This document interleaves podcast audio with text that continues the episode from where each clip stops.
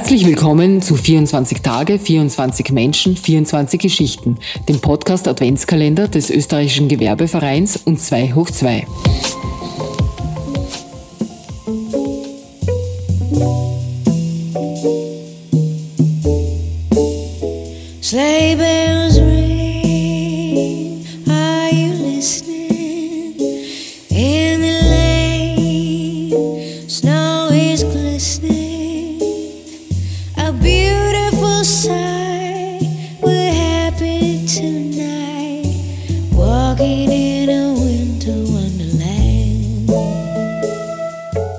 Herzlich willkommen bei 24 Tage, 24 Menschen, 24 Geschichten. Mein Name ist Sascha Ladurner und heute ist Dienstag, der 13. Dezember. Und bei uns zu Gast im Podcast ist die Multiunternehmerin Marika Sokol. Die 47-jährige Bauerfrau sagt von sich selbst, dass sie Investoren dazu aufruft, grün zu tragen und helfen will, die Industrien der Zukunft in Gang zu bringen.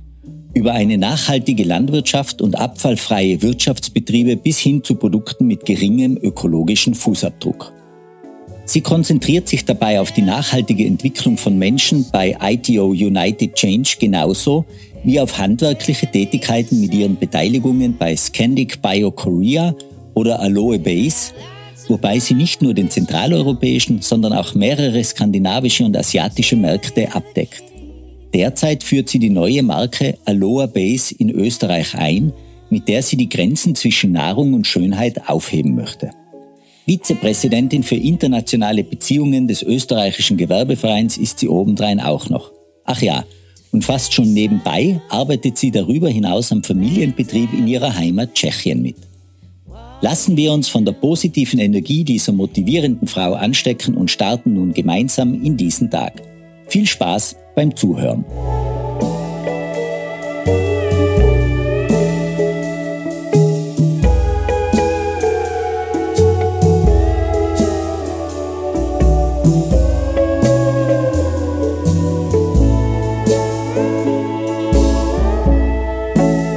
Marika, wo erwischen wir dich gerade? Bist du irgendwo in Wien oder ganz woanders unterwegs zurzeit?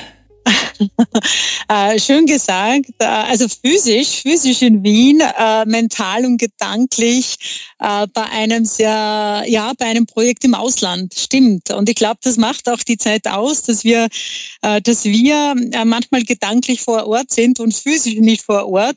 Und das macht es in letzter Zeit sehr herausfordernd aber auch spannend und sowohl vom Business wie auch von unseren Fähigkeiten zu wachsen. Mhm sind wir eh schon voll in Media Res, Marika. Du bist ja eine, also bei uns sagt man eine echte Tausendsassa. Du bist unter anderem beteiligt an einer Farm mit Aloe Vera Pflanzen. Du äh, bist beteiligt an einem, an einem Medienhaus mit angeschlossener Digitalagentur, an einem Unternehmen, das sich um Personalsuche für Führungskräfte kümmert. Äh, du bist auch noch an deinem Familienunternehmen in Tschechien beteiligt, glaube ich. Es reicht, Frage, oder? Wie, es reicht. Es ja, reicht. es reicht. Aber hat dein Tag mehr Stunden als der von uns normalen Menschen oder wie bringt man diese Aktivitäten in einem normalen Arbeitsalltag unter? Äh, frage meinen Mann und meine Kinder. Ja, das ist, äh, das ist so, dass man, äh, man lernt es. Man hat äh, Fähigkeiten. Ich bin doch äh, jetzt äh, mittlerweile 48 Jahre alt und zwei Kinder mit 19 und 18, äh, 17 Jahren. Und ja, glücklich verheiratet, über 30 Jahre, also auch das gehört und vielleicht ist es die Grundbasis, einer der wesentlichsten Grund, äh, Grundbausteinen, um, wenn man sich Ziele setzt, äh, diese auch nicht nur zu erreichen, aber auch gesund und bei einem bestimmten ethischen Grundsatz. Du hast es so angefangen, wie wenn ich tausend äh, Dinge machen würde. Äh, ich mache tatsächlich nur so, wie die Hand fünf Finger hat. Äh, war es auch mein Ziel, bei fünf Beteiligungen dabei zu sein und bei fünf Unternehmen ähm, die Strategien mitzuverfolgen. Äh, wobei zu den Unternehmen gehören auch äh, Vereine, die dazu beitragen, dass wir in einem ethischen, ästhetischen Kontext die Gesellschaft formen. Erzähl uns einmal, Marika, ein bisschen was von deinen Tätigkeiten. Was, was genau machst du alles? Ich bin eine gebürtige Tschechin, bin in Tschechien aufgewachsen, habe dort auch studiert. Und nachdem ich meinen Mann kennenlernte, äh, war Umzug nach Wien äh, einer der wichtigsten äh, und wesentlichsten Punkte und Schritte, die ich gemacht habe. Damals, vor 25 Jahren, war nach der Eröffnung und nach der Wende ein Boom an Investitionsmöglichkeiten vom Westen im Osten. Und ich war die Brücke zwischen diesen äh, kulturellen äh, Matchings und äh, Fusionsbegleitungen. Das prägt mich auch sehr stark und wir haben wirklich eine starke Gruppe unter der ITO United Change aufgebaut und sind Partner äh, für gesunde äh, Performance Organisationskulturen bei Großkonzernen bis zu kleineren Unternehmen. Und das hat sich äh, so weit etabliert, dass wir mittlerweile in 17, 17 Ländern mit dem Headquarter unter der Leitung von Dr. Dunwalder von Wien agieren und sind stabile Partner in allen CEE-Ländern. Das war auch unser Fokus und das will ich auch unseren Hörern auch vermitteln. Aber bei mir ist die wichtigste Formel in meinem Leben Fokus Quality and Quantity, also FQQ. Mhm.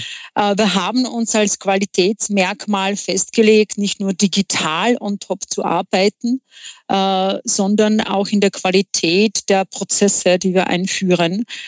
Nun, die, die Quantität ist wichtig. Wenn man sich überlegt, äh, welche ja, welche Rahmenbedingungen wir derzeit in Europa haben, die, die Änderungen und die Beschleunigung, die wir derzeit erleben, das hat eben diese Disbalance tatsächlich äh, verursacht, auch in der Quantität der Dinge, die man machen kann. Und wenn man hier verlernt, Fokus zu haben, ob im privaten oder im beruflichen Bereich, äh, dann ist man auf einem Eisfeld. Also wenn du jetzt Sascha fragst, was, äh, warum diese Beteiligungen, mir ist es bewusst geworden, dass nicht nur an Unternehmen zu arbeiten als Externe, weil wir kommen in Unternehmen äh, als externe Berater, Consulter und Mentoren oder Coaches. Mir war es wichtig, alle Beteiligungen in weiteren Unternehmen durchdacht anzugehen. Und wenn wir an Menschen arbeiten, an der Kognition, an Verhaltensmerkmalen, an allen äh, ökosozialen Systemen, ja, die jetzt so verankert sind in der ESG, dann haben wir auch gewusst, und für mich war es wichtig, das kommunizieren zu können.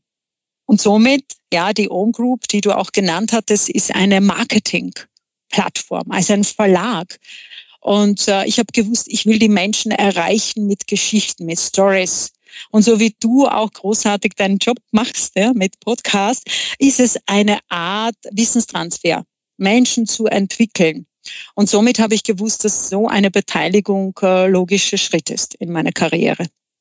Und der nächste, wirkt es fast wie ein, wie ein Monolog, aber ich bin gleich fertig. Äh, das nächste waren dann, wenn man es nimmt, ja, man arbeitet am Kopf, an der, an der Intelligenz, am Verhalten, dann hat man auch Channels, wie man die Menschen erreicht.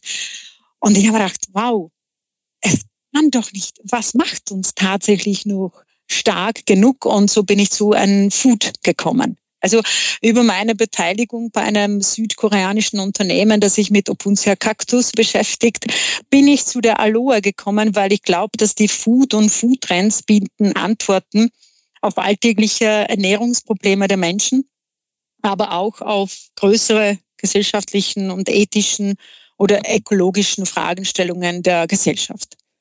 Es ist tatsächlich so, dass nicht nur an der Performance zu arbeiten an einem Menschen, es reicht nicht dieser Gesundheit, aber diese tatsächlich Sustainability als eine nachhaltige Gesundheit der Menschen liegt tatsächlich im Magen. Also das war die, die letzte Beteiligung und somit meine Plantagen in Griechenland. Aber darüber nehme ich an, werden wir noch sprechen.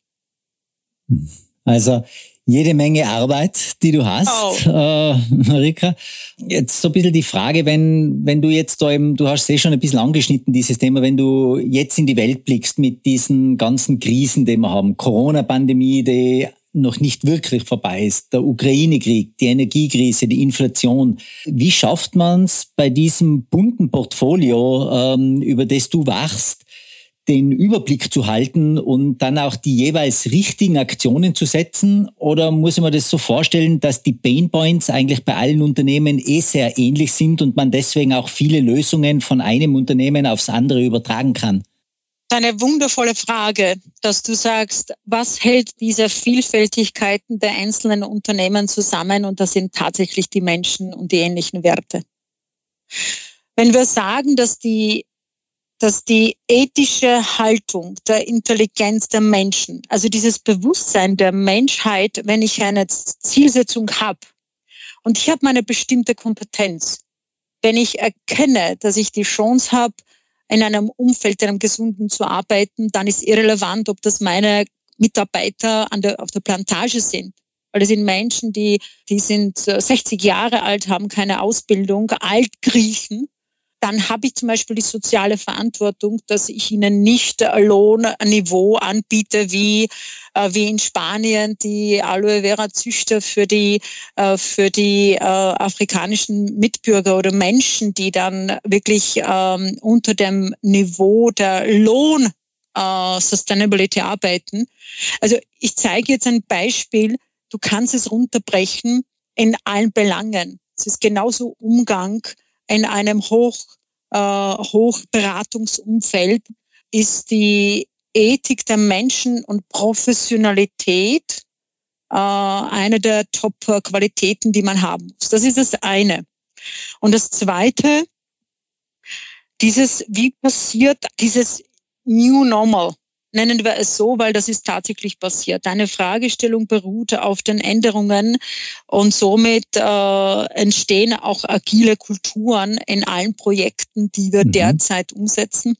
Mhm. Und das Wesentliche für mich wäre die Gabe, sich selbst beobachten können. In jedem Moment durchdacht und in, ähm, jetzt muss ich tatsächlich ein Wort suchen. Es ist eine Gabe der Selbstbeobachtung. Ja. Mhm.